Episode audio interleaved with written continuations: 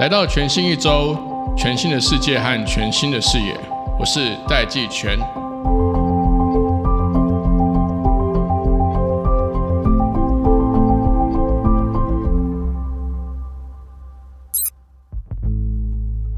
最近无人机老台的事情，其实让我自己感到非常生气。一方面是生气说我们的反应怎么这么慢，这么淡；那二方面其实也对于台湾，其实一直以来都是一个科技岛、科技国家，竟然在这件事情上面的部署这么落后，我自己也是感到另外一种生气。除了生气之外，我还是要跟大家介绍说明一下无人机现在的整个市场。其实从二零二一年到二零三零年，根据工研院的这个资料，年复合成长率。其实是十到十五趴，甚至在非军用市场，因为商用包含这个无人机送货啦、无人机物流跟无人机这个安全巡检等公共服务，其实正开始进入高速成长期，年复合成长率更高达百分之二十。那不管是俄乌战争，还是现在两岸的这个军事的冲突越演越烈，无人机其实都扮演了不可或缺的角色。甚至我们应该更花一些时间来思考无人机在台湾，不管是国家安全。还是整个全球的高科技的市场，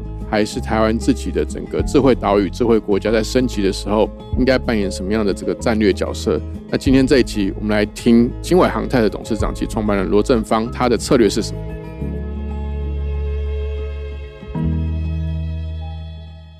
今天的主持人，我们戴社长季全兄以及全新一周的听众朋友，大家好。好，罗总，我就直接切入正题。是，你觉得我们应不应该把他的文集打下来啊？我的主张是，只要不管民用或者是军用，进到我方的堡垒要塞上方，只要一进入领空，就一律击落，不能有任何的悬念。就是完全击落。因为我自己的疑虑啦，我自己的疑虑是说，其实不要说是从对岸飞来的啦，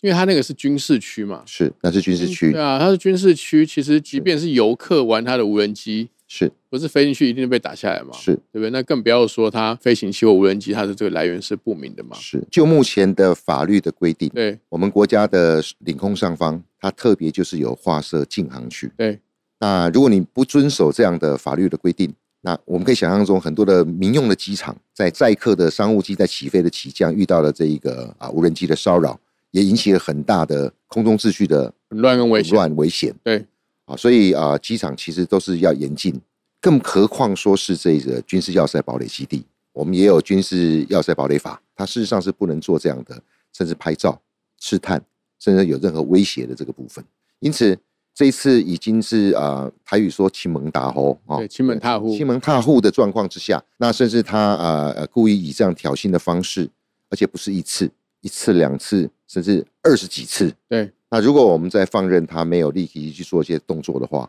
我想这会传递很错误的信息。第一个，我们会让中共不管他的刻意捣蛋的民众，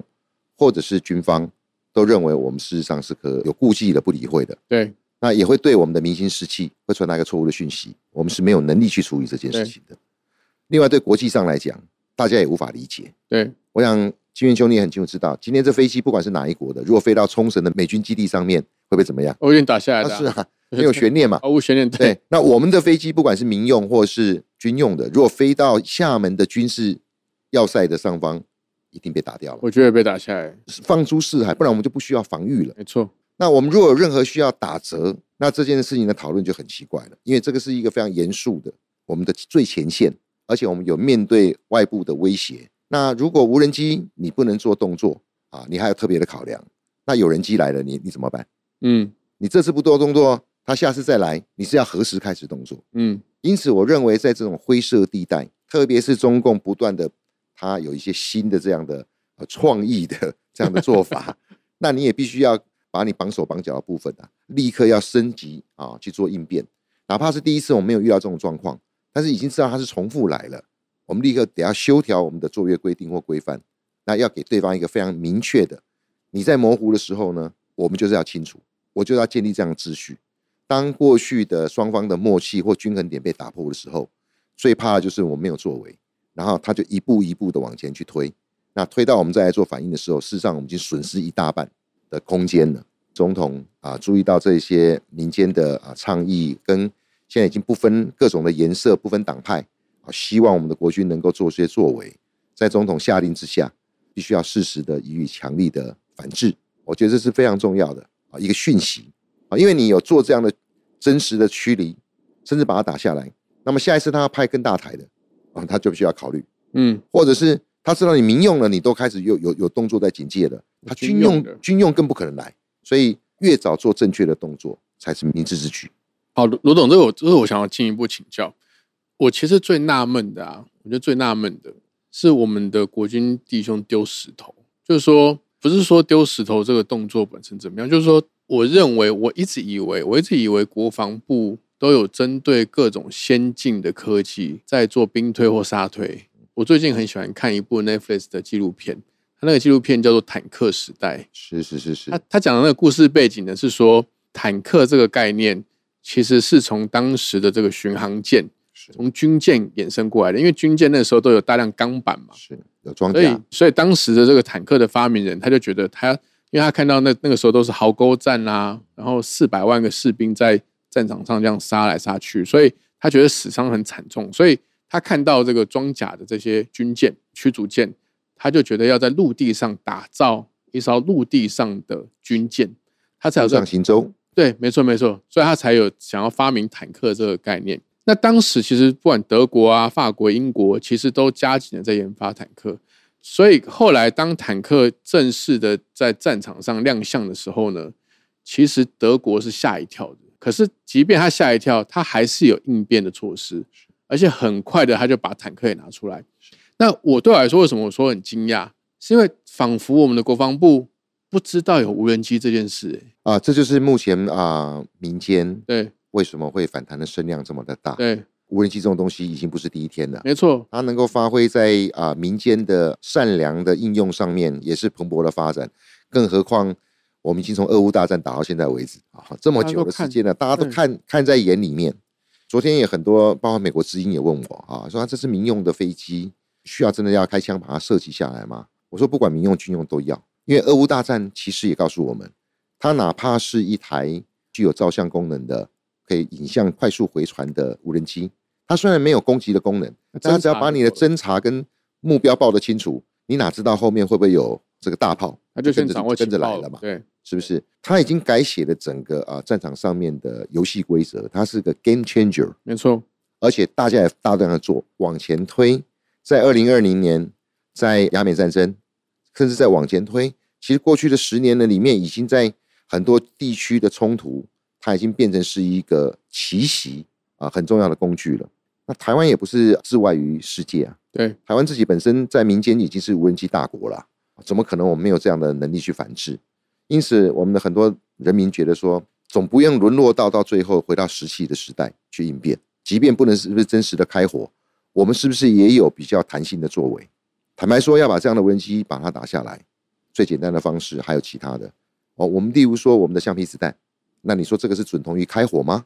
或者是我们的 BB 弹，对，它射程也足够到那么低啊、哦，几十公尺他的都飞范这么围低，就可对以了啊嘛，？对那你这个又不会避免掉说我是用军用事军的事武器，对，这个也要提早就想得到。那么另外呢，干扰枪的部分呢，台湾也一样不是置外于世界。对我，们的机场上面，我刚刚讲的这个驱离，或者是我们的警政单位、我们的特勤单位都有。那在佩洛西议长来了以后，已经飞到金门的上方，这就是个警讯了。对，那为何我们不调度资源到前线去？那这是大家费解跟纳闷的。因此，短期的时候，这代表说啊，国家遇到一个突发的一个状况，我们有效的把既有的资源调度到前线，以及我的规则、作战规则、交战规则，必须因应这样的状况去做临时的变动。那这是高层的决心呢、以及要做这个及时及时的应变。那总不能什么事情都等到总统来讲啦对。我个人是觉得是这样子。好，罗罗董，我问一个实务上的问题，所以金门现在是没有部署军事用无人机的，他其实就是担心这样部署的无人机会不会变成是对对方的挑衅，什么挑衅无人机啊是什吗么？ 所以我认为这一次就证明了说我们的军方的脑袋需要调整。你无人机来，我刚讲了，你不能开火打下来，那有人机来你更不能打，对不对？对啊，不是部署啊有什么问题？对，那你不部署无人机，他的无人机不是部署在对岸而已，他已经飞过来了，对啊那你该怎么办？那你有人机不方便接战，大家只能你瞪我，我瞪你啊、哦军舰也是你瞪我，我瞪你。那好歹他还无人机对无人机的升空接战，总可以去做吧？你至少他妈没有人员我这没有我人员的退一伤万亡步嘛嘛，我们就拿文具撞他，总可以吧是，啊，是啊这中间没有人员的伤亡嘛，对啊，但撞是他是对，寸土必争嘛，也是要要。所以现现在的确是没有军事用的无人机部署在金门的，就其实我们应该要这样的部署啊，这样没有，但。但你觉得应该要部当然要部署，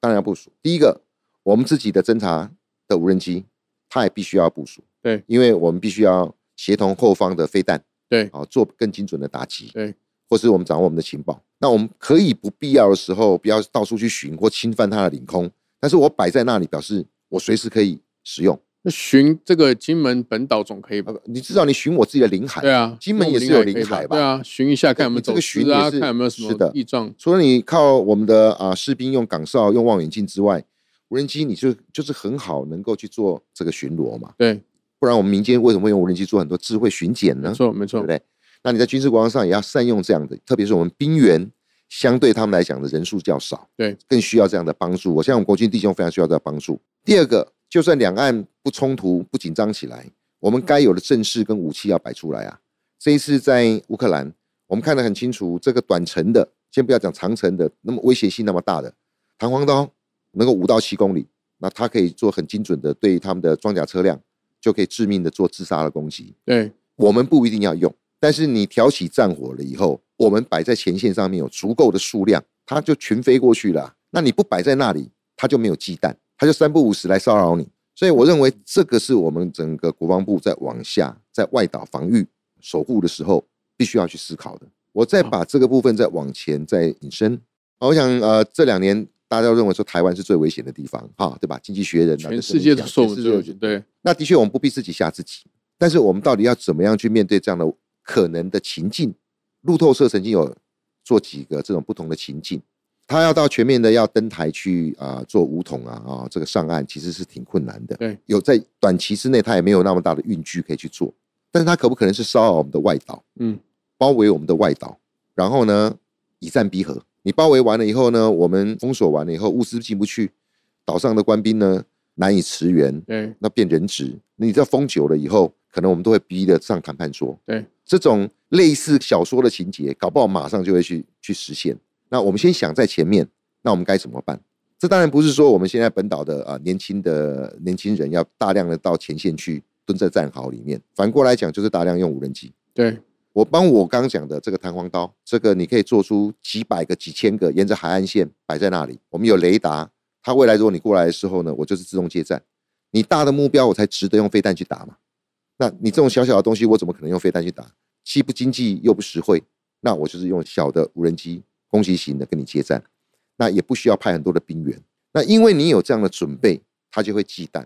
哪怕他用渔船几千艘、几百艘的渔船来包围你，你也不可能用几千雄山飞弹就跟他配了，那是浪费。因此，这样的想定可能会发生，最好不要发生。但是我们必须要准备起来，而最廉价跟有效的方式就是发展无人机。罗总，我跟你确认一下，啊因为譬如说，最近台湾越来越多的声音在讨论智慧农业。是那智慧农业一个部分是因为，其实大家都知道台湾的人口老化，而且老化的速度非常快是，然后加上少子化，所以其实农耕的工作人口是快速在下降的。也就是说，以前我们去耕作的这些农夫，他都年纪越来越大了，可能就退休了，人也越来越少。所以其实智慧农业或农业自动化，甚至畜牧的自动化，其实不管像挪威啦、世界各地，都已经是正在发生的事情。所以它的这个农业的产值除以平均的人均数的这个产值是越来越高的，是就是说用越来越少的人就可以耕作或养殖越来越大的面积，产生越来越多的这个农产或渔产等等的。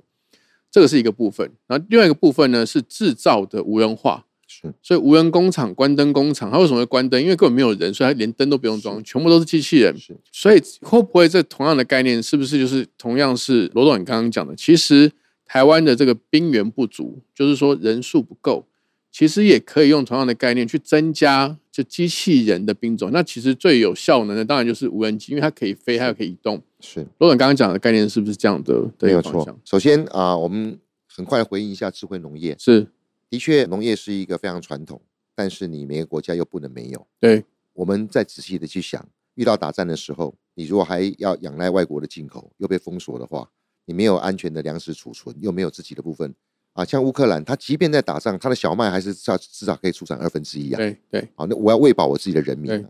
所以这个粮食安全的部分，你还是不能放弃你的农业生产。更何况农业生产不是只有生产问题，还有我们农村的文化，好，还有还有相当多的这些文化精神面的这个部分。只是因为时代的改革或者是啊、这个变化，没有那么多的年轻人要用传统的方式留在务农，那这也是很大的问题。我们现在平均的农民已经到六十八岁了，对你每走掉一个农人，那年老的没有补上一个新的，这个只会再往下递延而已对。那既要维持农业，又不需要那么多的人，那就是无人载具。无人的农耕机配无人机，可以去做空中的喷洒，或是空中的这样的大数据分析，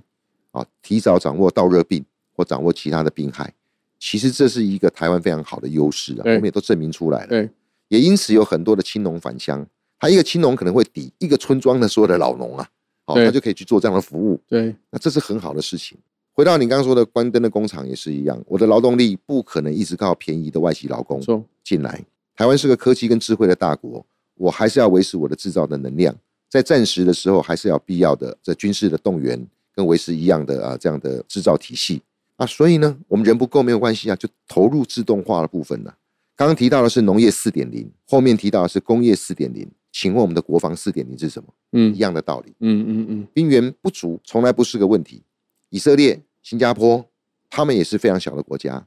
但是它就配置了不同的无人载具，或是它的飞弹，使得它的这样的刺猬岛、豪猪的这种概念，那对方不能轻言的把你吞下去。以色列也不会是是要鼓励生育啊，对啊新加坡也不是在鼓励生育，短时间我们生育也不会赶上说啊，我们会我们两岸的兵力有办法在一起啊。总要十八年才掌握。但是我们现在是四点零的时代，对当我们投入了大量的这样的自动化机具，能够快速的生产无人机、无人舰、无人坦克、无人哨兵、无人水雷，那摆在那个地方的话，已经不是不是重点了。我在先前俄乌战争开始的时候，我向社会谈了一件事情，就是一个有人的战斗机的飞行员，其实是非常昂贵、非常重要的国家资产。要训练，对要训练。好，你说 Top Gun，大家要看这个部分对，要像 Tom Cruise 这个样子，你要嗯飞到你要飞几到年的60岁时啊间呢？ 啊，而且是是万中取一嘛，对不对？我们好不容易买到 F 十六 V 的先进战机，那的确很重要，但是我们还缺一百个飞行员。嗯那照这样下去的话呢，其实是非常不利的。嗯的确，F 十六 V 不是靠无人机可以代替的，不一样的概念。但是我们可以把 F 十六 V 跟我们的飞行员摆在第二波。对，如果第一波的话呢，是非常庞大的几百台、几千台的无人机上去做接战，让它打掉、报销掉也没有关系。但是大量的消耗掉对方的这样的能量，然后再派我方的友人的飞机上去接战，理应如此吧？所以在整个乌克兰的战争里面，我们看到了他被动员起来的国土防卫部，或者是这个年轻人，可能就是一个家里面的电动仔仔，对哦他就可以救国家了。对他在车厢里面被保护着，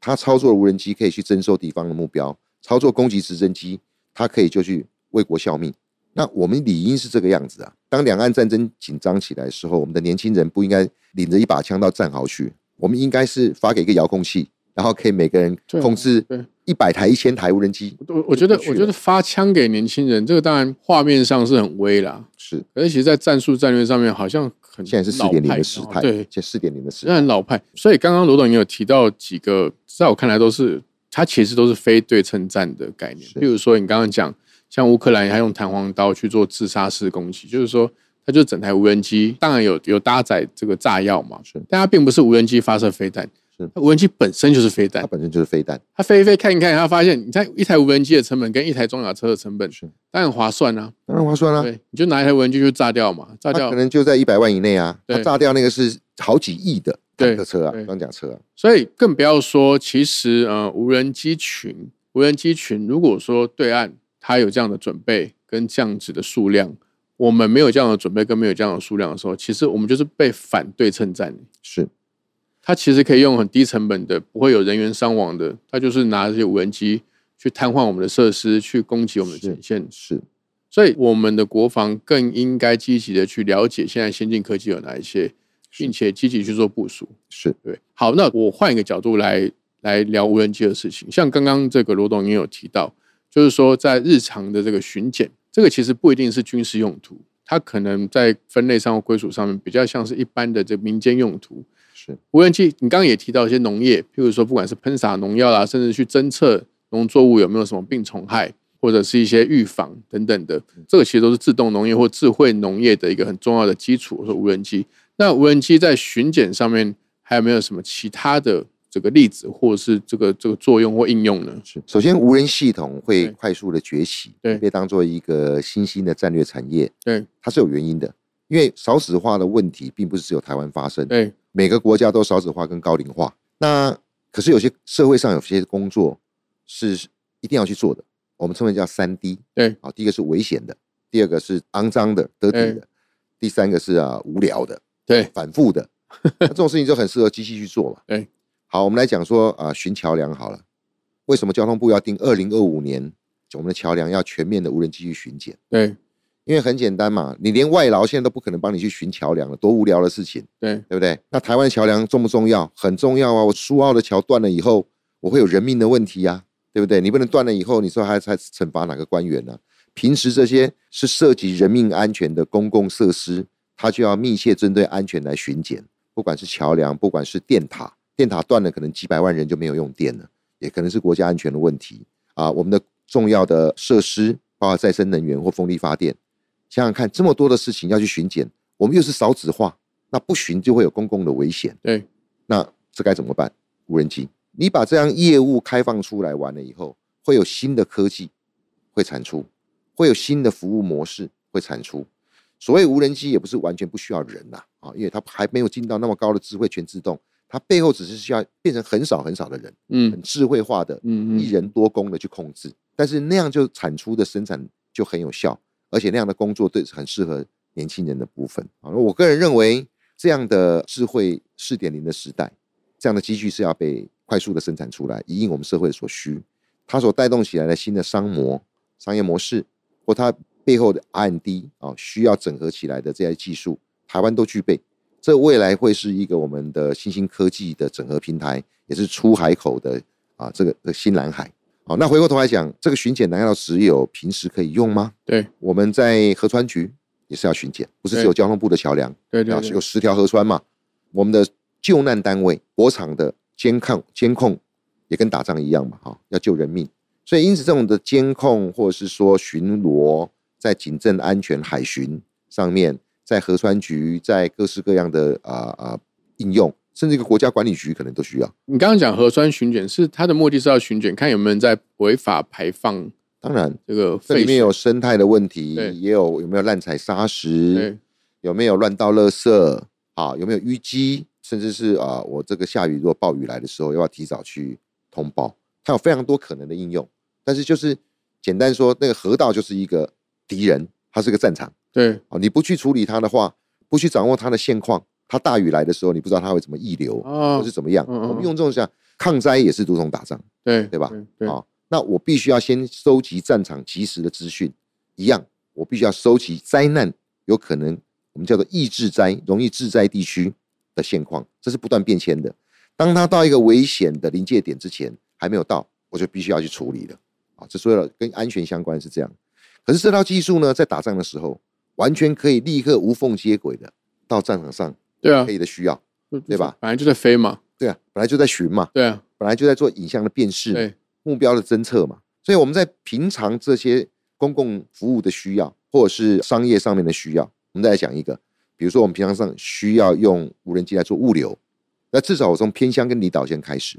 那这些物流呢，已经全球非常非常多的 DHL 这一个 Amazon 都在做了，它这个锻炼出来的，可能未来的我们的送货形态是不一样的。对不过你想想看，这么多的送货的飞机在战时的时候，它马上把下面的副挂变成是哎诶、投弹的设备，那马上到前线去的时候，就是一堆轰炸机啦。其实应用很多，欸它也可以做补给用啊，当然，对不对？它也可以做急难救助我用们。的小林村发生灾害了，对，地震完了以后路断了，以前空投是直升机空投嘛，那你空直升机进到小林村的时候，那时候还发生了摔摔了一台摔有人机，对摔啊，机，对，人员还损伤，无人机就比较不会有这用种。无人机去做山区的对投对递对对对，啊，或者是说这个遇到灾害的紧急物资的投递，这个平常我们就演练，就准备起来。不但是没有打仗的时候我们可以用，打仗的时候更可以用。所以，我们一旦一直在倡议，就是说，进到这个时代了以后，我们各行各业尽量可以去用的，我们都把它储备起来。因为我们知道台湾是有最危险的地方，对，我们未来不希望看到，但是有看到在对外要抵抗外侮的时候，我们可以把全国这些东西都总动员起来，放到前线去。没有人会告诉你我要征调多少的兵员到前线去，但是我们可以把全国的无人机都调到那都边去。征调嘛，对不对？是啊，所以其实其实那个那个就这样就是一个解法这。概念就是这个叫做后备无人机。是是是是是那，后备无人机也不是没事干，你也不用叫招或点招对，它平常就是做民就用，在对做不这些事情了。对？而且它民用，它在技术上、数据上，还有它的保养上，它都是随时 ready 的状况。是，只是说如果真的需要转军用，是，它其实只要目的性或是套用不同的城市就可以了。的确，乌克兰在这次证明了无无人机很好用，但是它是靠援助的。他死了多少人，然后等了多少天，才那个那才其他的国家才能把把这东西物资送过去。对坦白讲，一百台弹簧刀哪哪够？后面又不断的追加。对可是回过头来讲，我们不要等到打仗，我们国内的生产线、我们的工业基础就有这样的工厂，可以大量的复制，准备起来。我将来有需要的时候，我不用嗷嗷待哺的等待外国的驰援，我就是生产就是做而已啊。做就好了。对，哎，所以这边有一个很重要的观念，我想要跟跟罗总确认，这个是不是所谓的军民共用？是的，这个就是我想蔡总统所讲的部分比较抽象。对经过我刚刚的讲法以后，这里可以理解。所谓军民通用的部分，就是我平常在民间的这些尖端科技，一样是在军事上面是个重要的利器。那它在打仗跟不打仗中间是可以做平战互换。对，军民通用平战互换这件事情，是台湾不得不去思考的，因为以色列，因为你看看这个土耳其，或者是这些新加坡，人家也是在这样去做、啊，他有这样的处境，他所储备出来的不是只有国防的能量啊，国防的战力可以用不对称的啊战力可以去去保护自己，也推升了自己的本国的科技来去做智慧农业、智慧巡检、智慧物流、智慧国土、智慧防灾，因为我只稍微想一下，我就发现它的应用真的非常多。诶，你知道，其实比如说台湾不是有很多合法或非法的掩埋场吗？是的，他们其实常常会不知名的起火。诶是，我相信那里面一定有很多值得去探讨。但是，但是像我去问，比如说呃环保地方的这个可能环保局的朋友啦，或者是环保署的，他们都说有啊，他们现在都会装一些，比如说摄影机。可是他们常常都会晚上或什么时候，黑摄影机就被黑布盖住，嗯是就很明显有人不想要摄影机去看这个是掩埋场了。那另一方面，其实无人机甚至也可以做移动的基地台是的作用，就是说，当有即便我们的通讯设施也许被破坏，其实无人机它是可以搭通讯载，中继对，它会变通讯，因为我们以前是地面基地台嘛，是。但无人机可以变空中的基地台，它就可以让它动态的去延伸这个我们的这个通讯能力跟频宽能力，甚至其实当然这个是市场上面这一年多来，我觉得市场的谣言非常多，因为其实像沃尔玛跟 Amazon 都已经开始在推广多点的开放无人机的货运服务，然后一直一直有一个谣言是说他们想要找台湾代工是无人机，因为那量非常大，是所以，如果说这些发展都，我觉得不管是军用的，还是刚刚罗总提的各种应用，农业用的、安全用的，甚至通讯用的，经纬航太当然是一个非常非常具重要角色的无人机公司。那目前这个经纬航太的计划跟方向是什么？我想第一个，我们在看未来的时候，比较短的可见的未来，到二零三零年作为一个 benchmark，那无人机的硬体市场大概会到六兆台币的规模，对这个是我们半导体设备目前的三点五倍，对所以全球没有一个国家会轻忽它的这个啊飞机硬体的，包含连国防啊、在内。那第二个呢，有飞机其实是一件事情，大大小小各式各样的飞机，它是个很大的商机，很具规模的这样的市场。但是它这飞机去做的应用，比如说物流，您刚刚说的，比如说它的农业，这些我们称为叫做服务市场，对它也是一千两百亿美金，也对大概是三四三四兆。对，所以整个加起来是要十兆的规模，硬跟软的部分。那这个当然是台湾不可能是要缺席啊！对啊，我先从硬体的部分，我们再回来想想看，所有高阶晶片都是台湾生产的，对，这个大家耳熟能详了。全世界缺车用晶片，找台湾。俄罗斯你要让它的飞弹打不准，要禁止台湾的 T S T S M 七不 给他，他就他就没办法打了。对所以晶片这个无人飞机的大脑其实都在台湾。第二个，台湾的这一个 ICT 通讯电子是全世界的大国，电子五哥加起来了，每年都是好几兆的营收，哪有什么量产问题？对无人机上面一定要有通讯，无人机上面一定有电路板，那些电路板的部分呢，也是我们自己本国就有很好的技术可以生产的。无人机上面要有先进的材料，比如说它要有先进的航太副材，从汉翔到经纬，就是专门在做载人的飞机到无人飞机的航空太空的副材，新的材料。那我们在中部还称为叫做碳股，从做羽球拍做到脚踏车，再做到航空器。对，我们在这副材上也很强。对，无人机也不是只有啊、呃这些电路板啊外壳兜起来一，点整合它了其，实更重要的是 AI。对，它的智能提升、感测器的提升，需要很多 AI 的工程师。台湾的工程师跟台湾的 coding 的人人的素质，大概可以跟印度并驾齐驱，嗯全球也没几个可以跟我们。嗯我以上说了这么多的条件，我们都具备。我们回过头来看，土耳其有台积电吗？有联发科吗？对，土耳其有五轴加工机、精密制造这个副材吗？我看也不一定比我们强。土耳其有电子五哥，有这么强的这个呃产业聚落去做 ICT 吗？没有。但是人家用举国之力，可以在几年之间就发展出全世界下下叫的无人机。那台湾如果把这些优势的工业通通都聚合起来，我们怎么可能不会弯道超车，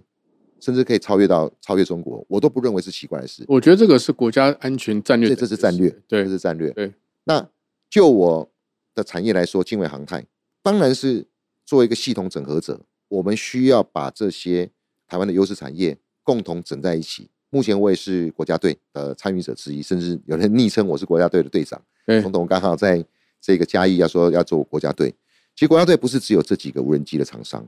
而是我们必须要把台湾这些最顶尖的、最前瞻的整合起来。我们要发展的是无人机的大国。那无人机再往下讲，在软体技术平台这一部分，其实你看看你在战场上面要用一个它的感测器，很快速用演算法能够做自动目标辨辨识，那这个自驾车不需要吗？也需要啊。这个防救灾害部分不需要吗？我甚至在物流递送的过程里面，我都要用空中的眼睛保持对我航道的安全对等等。所以不是只有我们的呃要发展台湾版的武器啊，我自己本身在这个软体技术上面跟服务技术上面啊，我们本来就要发展这样的技术。所以我认为，在二零三零年之前，台湾的啊、呃软跟硬的这样的优势，以无人机作为一个平台，